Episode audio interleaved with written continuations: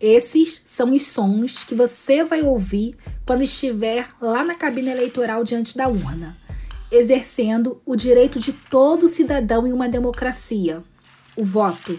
Esse momento é precedido por uma maratona vocal para um grupo muito importante nessa cena, os candidatos. Então, assim, as questões de saúde vocal numa campanha política são super importantes. Oi, pessoal, bem-vindos. Eu sou a Jaqueline Priston. Eu sou Flávia Vieira. Você está no podcast Parlare o Mundo pela Lente da Voz.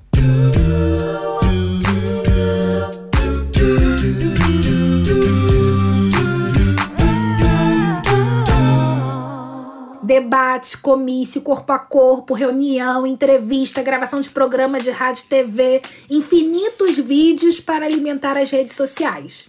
Encarar uma disputa eleitoral é uma tarefa para os fortes. O preparo pode contribuir muito para o resultado final. Nesse programa, vamos nos debruçar sobre a importância da voz e o papel do profissional de fonoaudiologia para aqueles candidatos que desejam ser bem-sucedidos no período eleitoral? Eu acho que o papel do fonoaudiólogo é poder garantir, parece simples, mas assim, garantir que esse político chegue com voz na véspera da eleição. Porque o clássico que a gente conhece, e eu comecei a fazer, a trabalhar nesse dia, porque me chamavam uma semana antes da, do final da campanha, dizendo: Fulano está sem voz. Sem voz. Está sem voz porque a campanha é muito desgastante. Essa é a doutora Marta Assunção, que ganhou o prêmio de Destaque em Voz em 2021 pela Sociedade Brasileira de Fonoaudiologia, já que eu conversamos com ela mais ou menos uma semana antes da gravação desse episódio. Eu, antes de mais nada, queria super agradecer a Marta, que é uma colega muito querida.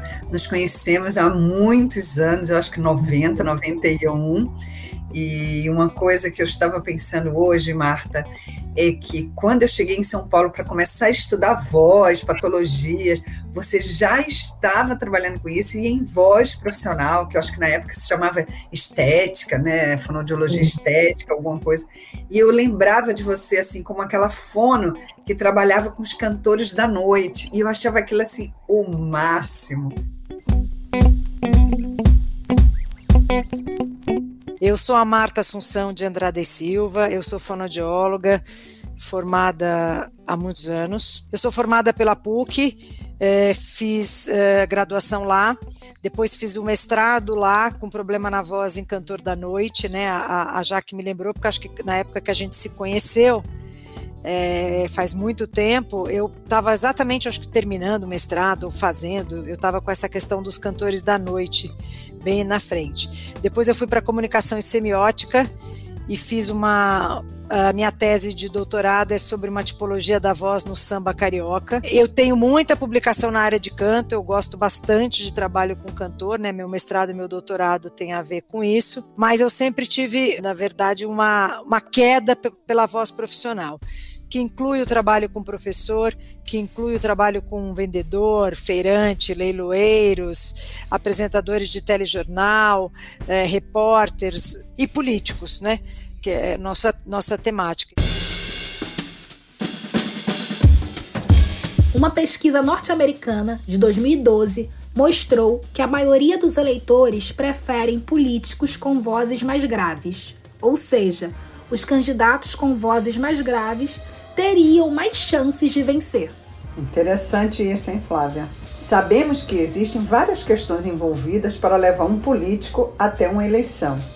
Mas essa pesquisa é uma das provas que a voz é uma parte importante desse caminho. Mas, apesar de todos esses dados e o conhecimento prático que a gente tem de que a ausência da voz de um candidato pode causar um grande transtorno, a presença de um fonoaudiólogo nas campanhas ainda não é uma regra, Flávia. Porque não acho que é todo o político que acredita no, na possibilidade de melhorar o seu discurso e de isso ser uma ferramenta para trazer mais público ou mais eleitor, como eles né, querem dizer. Então, às vezes, eu acho que investem pouco. É, a gente teve um período que as, as campanhas de as campanhas tinham muito dinheiro, né? Campanhas eleitorais tinham muito dinheiro. Não só de presidente, governador tal.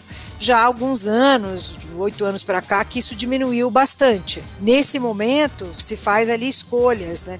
Então, às vezes eu vejo que o sujeito pagou ali para um sujeito de publicidade uma fortuna, mas ele não tem fonoaudiólogo que está ali ajudando ele na campanha. Né? Então, acho ainda que precisa estar tá mais claro esse papel que o fonoaudiólogo pode fazer numa campanha porque à medida que se reduziu o gasto, muitos políticos deixaram de consultar ou deixaram de ter como assessoria um fonoaudiólogo. Essa resistência impressiona, porque não é de hoje que os políticos sabem que a voz é um ativo para suas carreiras. Temos relatos dessa preocupação desde a antiguidade. Um soldado da Roma antiga, durante o reinado do imperador Nero, por exemplo, raramente ouviria sua voz. Ao contrário do que se pode imaginar, ele não gritava com suas tropas. A maioria dos comunicados eram feitos por cartas para que sua voz fosse poupada e protegida. Imagina como não ficava a tropa cada vez que chegava uma carta. Mas era assim, meu povo. Quando o imperador Nero não mandava uma cartinha, ele pedia que outras pessoas falassem seu recado além de sempre andar com um pano na frente da boca para pedir conselhos constantemente ao seu professor de voz. Flávia, essa informação para mim é impressionante. Eu nunca imaginei que Nero não falava diretamente com seus soldados, com suas tropas. Não é?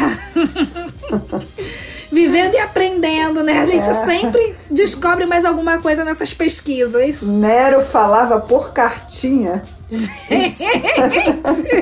Não só os romanos, Flávia, mas também antes deles, os gregos já valorizavam muito a voz. Você sabia que os médicos faziam diagnósticos apenas ouvindo seus pacientes falarem? Também era comum considerar pessoas com vozes mais agudas covardes e pessoas com vozes mais graves corajosas. Deve vir daí essa questão das vozes graves, dessa pesquisa, deve estar no inconsciente ali coletivo vindo lá da Grécia. Na Grécia Antiga, existiam três diferentes tipos de professores de voz, que eram chamados de vociferário, que era o professor para aumentar e ampliar a voz. Tinha o fonaces, que era para melhorar a qualidade da voz, torná-la mais sonora, agradável e cheia. E tinha o vocalis, que era para desenvolver a entonação e a inflexão adequadas. Ou seja, não tinha como você ter vivido na Grécia, saído dali e não falasse bem, não tivesse uma boa voz. Não é possível. A civilização que criou a democracia tinha total consciência da importância da voz e seus efeitos. Eles viam a voz como um aspecto importante para o sucesso ou prestígio social. É a relação dos gregos com, com a questão né, política, profissional, o prestígio social estava muito relacionado ao, ao bem falar, né? Ao se colocar bem em público. Tudo que a gente sabe da Grécia remete para isso. Também tinha o teatro grego, que era um outro lugar onde se, se exercia isso, né? Se experimentava sim, sim. essa coisa do falar, do representar. E você falando agora dos gregos, me veio essa questão do Aristóteles, né? Que ele tem um livro que se chama Retórica. E lá na, na faculdade, de, de teatro, né, que eu dou aula, eles têm uma disciplina sobre a Grécia, sobre o teatro grego, romano. E na faculdade eu tive acesso a esse livro do Aristóteles, a Retórica, que foi um conhecimento disseminado por anos e anos. E a gente tem reflexo disso ainda, né? Dessa, da boa oratória para falar em público. Verdade. Eu li, eu tive contato com esse livro na faculdade de letras anos e anos atrás. é, interessante. Acho que na faculdade de fonoaudiologia a gente bem poderia colocá-lo ali como um, uma opção de, de leitura, né? Acho. Eu tive contato só agora com o teatro mesmo. Eu que já estou nesse ramo há muito tempo, sei que não é uma exclusividade dos políticos. Profissionais que trabalham com a voz só procuram a gente quando o calo aperta, né? Eu perguntei para Marta quando ela considera o momento ideal para um candidato começar a se preparar para uma campanha. Uma coisa interessante em relação ao tempo, que horas o fonoaudiólogo deveria entrar na campanha, eu sempre acho que ele deveria entrar antes da campanha começar, porque ele já vai dando ali um alerta do que ele pode fazer, de como ele pode fazer, do que espera ele. Então é muito melhor quando a gente consegue entrar, por exemplo, é, um mês antes, sabendo já se aquela pessoa tem alguma questão com a voz, precisa de alguma atenção por algum outro motivo, e daí você vai trabalhando durante a campanha e durante as situações que aquela campanha te mostra. Quando a gente pensa em fonoaudiologia, a gente trabalha com comunicação. E aí, quando você começa a trabalhar com esse político, qual é a sua visão, qual é a sua abordagem? Você vai pensar na comunicação e a voz entra como consequência, ou você em algumas situações, privilegia a voz e depois vai para a comunicação, ou não necessariamente trabalha tudo? Sempre a sua primeira hipótese. Eu sempre penso na comunicação, a voz vai vir junto. Né? Quando eu, pego alguém que já está fazendo campanha e alguém me liga, olha, você pode atender? Eu peço para me mandarem algum vídeo. Né, alguma coisa que tenha, não de programa, de talvez de um palanque, de uma coisa né, como comício.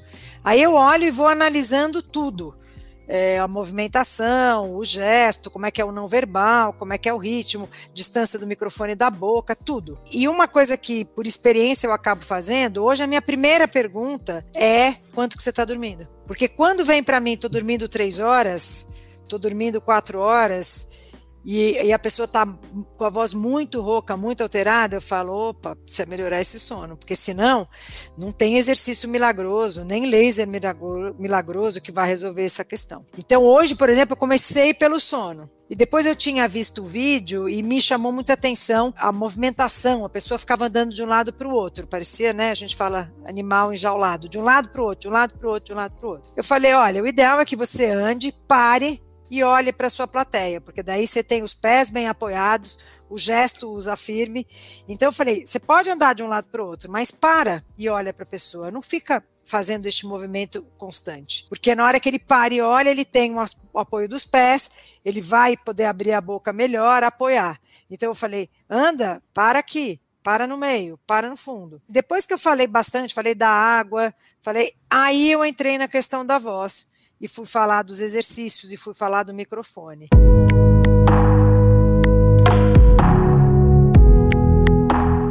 Nessas eleições, nós vamos votar para deputado estadual, governador, deputado federal, senador e presidente.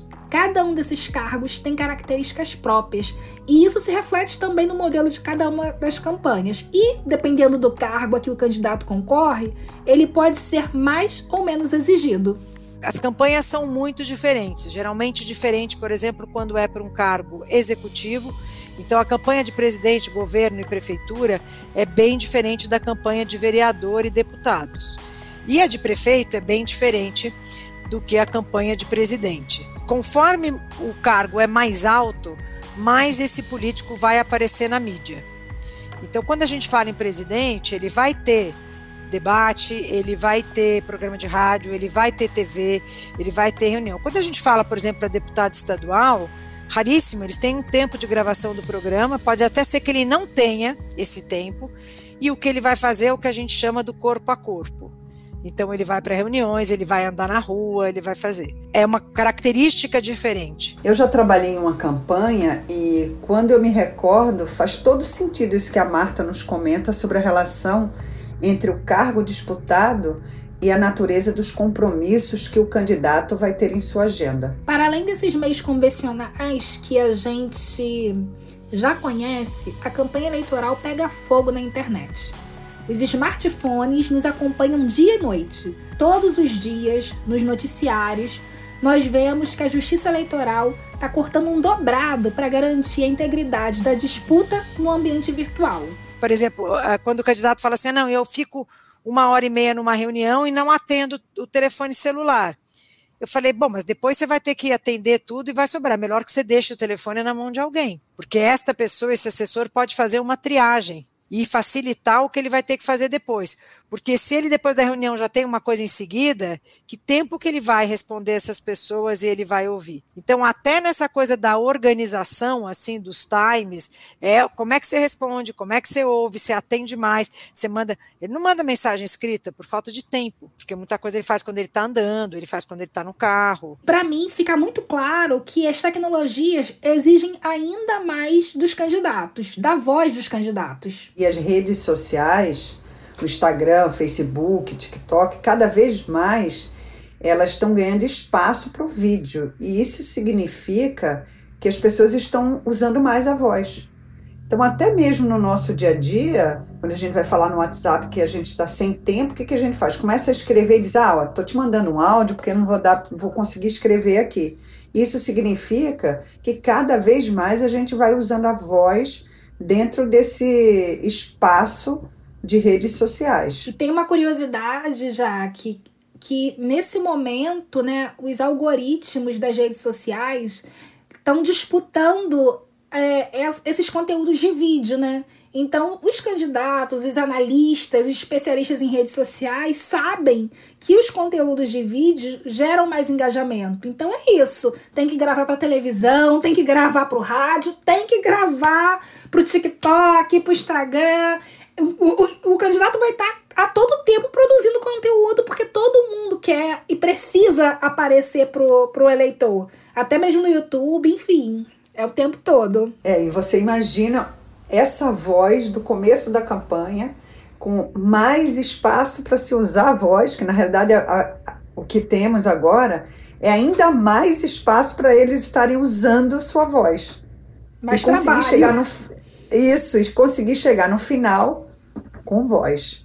É, é uma maratona, Flávia. É uma sim, maratona. Sim, sim. Como eu falei no início, não é. É uma missão para os fortes. Sim, e que a Marta aqui comenta muito bem sobre isso.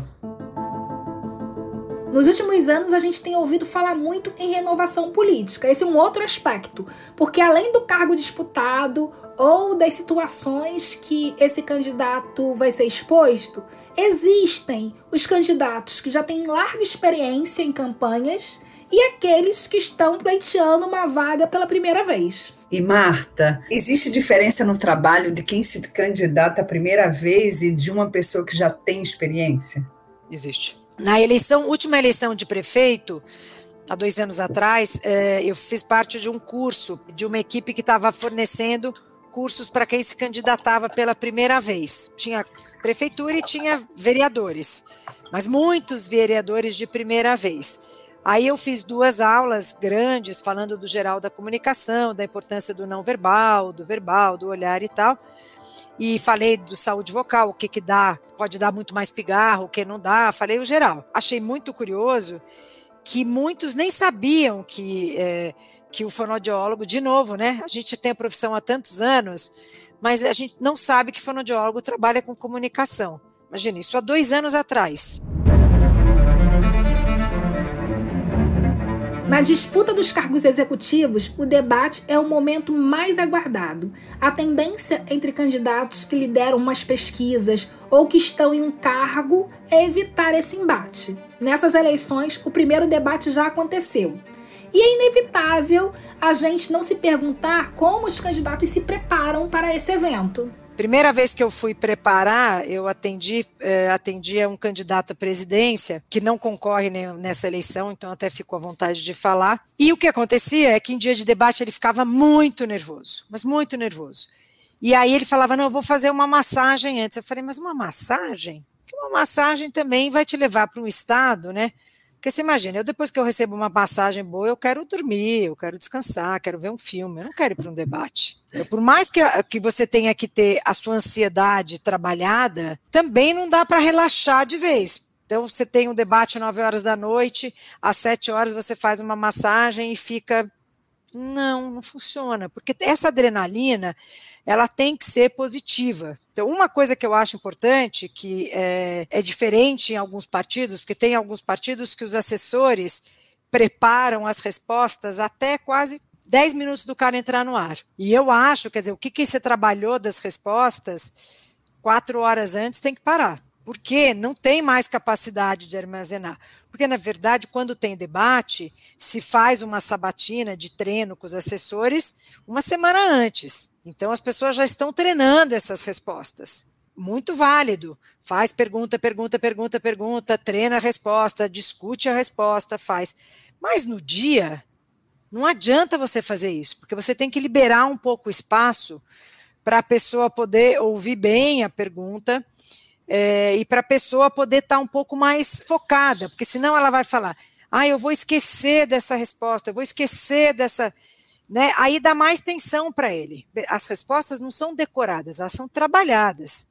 Ninguém aqui, de, quer dizer, não dá para decorar, porque na hora que você decora, você vai ter uma limitação ali. Então, eu sempre sugiro que você deixe aqueles, aquelas quatro horas antes para a pessoa né, descansar, respirar, não é que ela não pode ler alguma coisa do assunto, ela pode, mas que não fique as pessoas em cima como se fosse para decorar. Sem dúvida nenhuma, a ansiedade, o melhor jeito de você trabalhar a ansiedade é você respirar. Né? Então, algumas técnicas de respiração eu dou.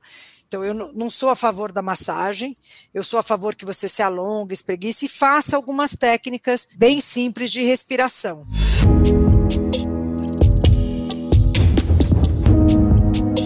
Terminada a eleição, dia 1 de janeiro tem aquela cerimônia de posse. Já que os parlamentares, prefeitos, presidentes costumam manter esse profissional de voz ao longo de seus mandatos. Não é comum, Flávia, mas a Marta compartilhou aqui com a gente algumas situações em que ela já foi chamada para atender políticos no exercício do cargo. Isso eu acho bem interessante, bem importante. O que aconteceu é, por exemplo, episódios, às vezes, que ele está com problema de voz, ou que ele tem que apresentar algum projeto importante no Senado ou na Câmara, daí ele pede uma preparação. Por exemplo, eu já cheguei a preparar especificamente um discurso, mesmo um discurso de posse, né, que ele tem padrões, mas às vezes ele vai fazer um texto e a gente vai trabalhar esta leitura. Isso eu já tive, é, de pessoas que tinham feito e aí prepararam o discurso X de posse ou em algum evento importante, o cara vai falar em algum evento, por exemplo, de, sei lá, eu, tantos anos de, de, um, de um jornal, de uma coisa, e ele quer preparar aquele discurso. Tem uma preparação que eu já fiz muito, não são com políticos, mas tem muitos políticos, que é a preparação para CPI, né? Eu acho até que quando começou, um pouco antes do mensalão, a dos Correios, a do, acho que foi a primeira que eu trabalhei. Depois veio, daí, daí vieram várias que é uma situação bem diferente. Na última da Covid, é, eu sei que alguns foram preparados, eu não preparei ninguém, mas foi uma CPI bem diferente, né? Os discursos eram mais curtos e o tempo era mais curto, se a gente lembrar, né? Na CPI do mensalão tinha gente que falou 12 horas, 14 horas, 14 horas depondo. Era inacreditável.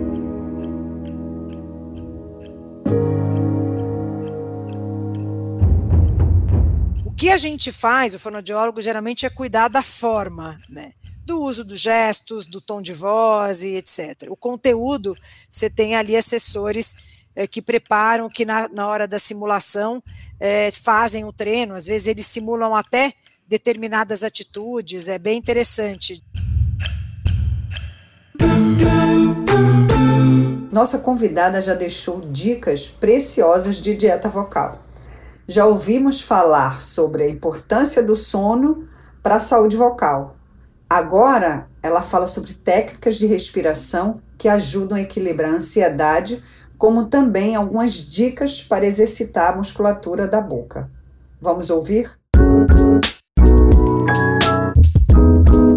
Pranayama, que é aquela respiração que você inspira por uma narina, solta pela outra por aquela que você soltou. Você... Que essa aí é difícil acelerar, sabe assim? É difícil ele fazer aquela respiração que ele puxa tudo para cima. Então, é uma respiração legal, porque se ele quiser acelerar, ele não vai poder. Uma outra coisa que é muito legal para tranquilizar é a pessoa debruçar sobre o corpo, né, apoiar os braços sobre o corpo, né, ficar olhando para o chão, fecha os lábios e tenta inspirar e expirar pelo nariz. Essa, essa, postura curvada sobre a perna faz com que você tenha dificuldade de pôr é, a respiração bem em cima. Então, se você ficar um minuto, um minuto e meio nesta posição, você acaba é, tranquilizando a sua respiração. Muitas vezes, quem está com asma, a gente bota mais curvado para ele poder tirar daquela sensação, para usar até a parte de trás do pulmão. Sem força, sem puxar o ar com força. Abrir e fechar a boca para alongar um músculo, né, que chama masseter, que é o da boca. Joga o queixo para baixo. Abre e fecha. Come uma maçã com tempo, né?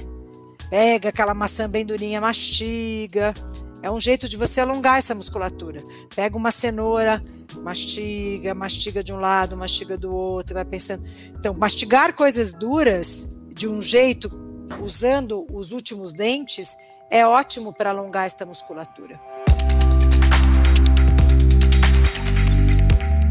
Eu peço Vênia às fonoaudiólogas para também partilhar uma dieta vocal. Como estamos falando de eleições, campanha eleitoral e, consequentemente, de democracia, eu quero pedir para ninguém deixar de votar. Numa democracia, é a forma mais eficiente que temos de fazer ouvir a nossa voz. No momento do voto, é você e a urna ali. Ninguém mais. A escolha é só sua. Boa dieta, Flávia.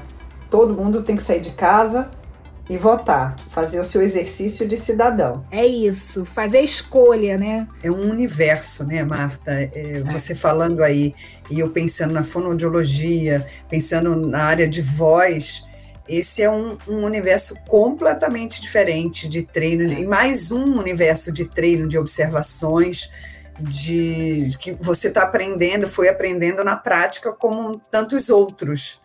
E, e fico muito feliz de, de poder estar tá debatendo isso aqui com você nesse período pré-eleições. Queria te agradecer demais. Imagina, eu que agradeço. Você estou conhecendo agora, mas a Jaque é uma pessoa super querida do coração e eu adoro falar desse, desse assunto. Primeiro porque poucas pessoas falam, né? E eu não falo de política, por exemplo, com os meus alunos, porque é um trabalho muito específico, né? Então é muito bom poder trocar, muito bom.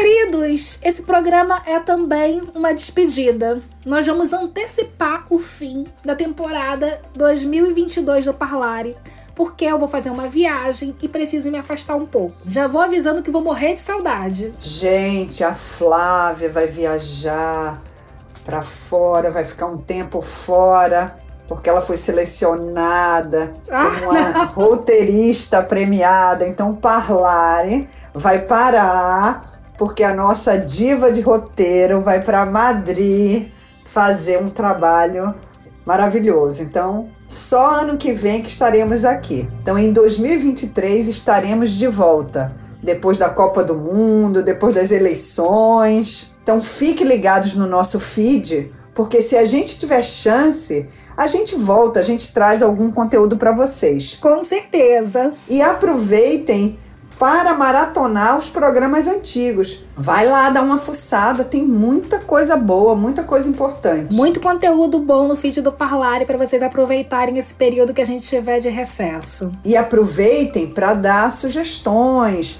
deixa eh, a opinião de vocês para a gente começar 2023 cheia de ideias para compartilhar com vocês. É isso.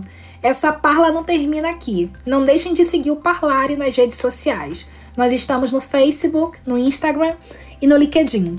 Esse podcast tem pesquisa minha, de Inês Alves e Jaqueline Priston. O roteiro é de Inês Alves, a redação final da Flávia Vieira, a edição de som do Lucas Pinheiro. Eu sou Jaqueline Priston e até o próximo Parlário. Até ano que vem, gente! Até o ano que vem! Beijo! Feliz ano novo, né?